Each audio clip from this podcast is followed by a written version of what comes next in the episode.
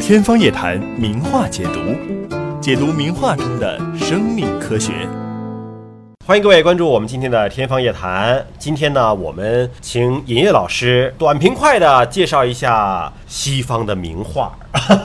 这个西方的名画当中，竟然还隐藏着一些医学的问题，这个我就觉得很有意思了啊。太正常了，太正常了，太正常了是吧嗯对，昨天我看见两个人秀朋友圈，两个人都在点赞，我一看，哎，你这个拇指是显性的，你是隐性的，哦，对吧伸出一个手，看出了医拇指学能问否题啊弯折，就是这个意思。那咱们先从达芬奇的一幅名画讨论起啊。嗯达芬奇最有名的名画了，就是《蒙娜丽莎》。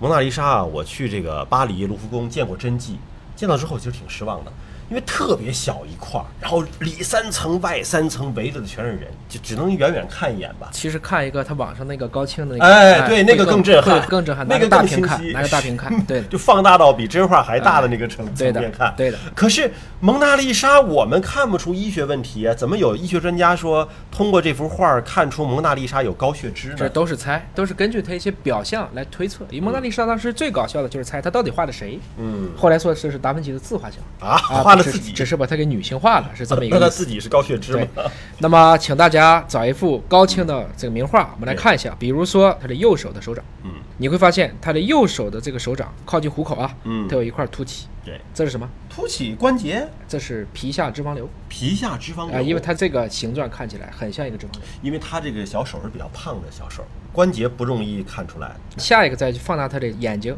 嗯仔细放大，特别是看他的左眼，左眼，左眼鼻的嗯子中间眼窝就是对我们一般说的这个睛明穴的这个位置。嗯，有个小凸起，哎，这是什么？也是个小瘤这啊，可能是一个黄斑瘤，黄斑瘤，黄斑瘤这良性恶性啊、呀都是良性的。一听瘤就害呃，怕。